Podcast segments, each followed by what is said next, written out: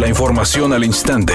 Grupo Radio Alegría presenta ABC Noticias. Información que transforma.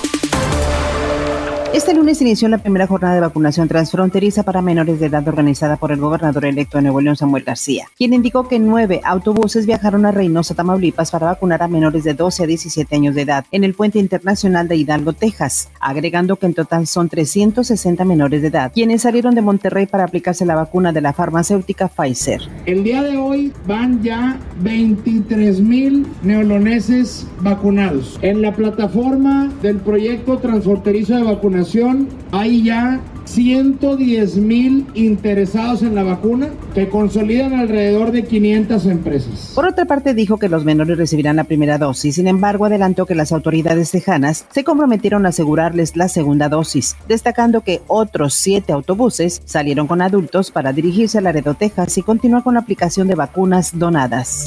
El presidente López Obrador informó que la Fiscalía General de la República podría atraer las investigaciones de la muerte con explosivos del dueño y el gerente de un restaurante de Salamanca, Guanajuato, donde dijo, de un tiempo a la fecha, el crimen organizado utiliza explosivos para crear terror. Castigar a los responsables. Tenemos el antecedente de que en el estado de Guanajuato han empezado a utilizar explosivos para cometer crímenes y tratar de crear terror, miedo.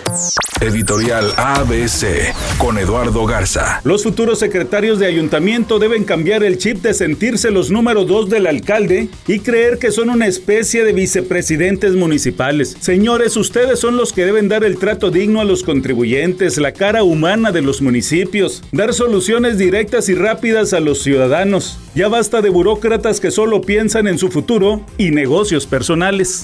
El grupo Kiss dijo que lanzará una nueva edición de su disco Destroyer como parte del 45 aniversario del lanzamiento del álbum. La edición deluxe incluirá dos CDs, varios vinilos y sobre todo Blu-rays, incluso hasta un juego con el que los fanáticos podrán conocer más de la banda.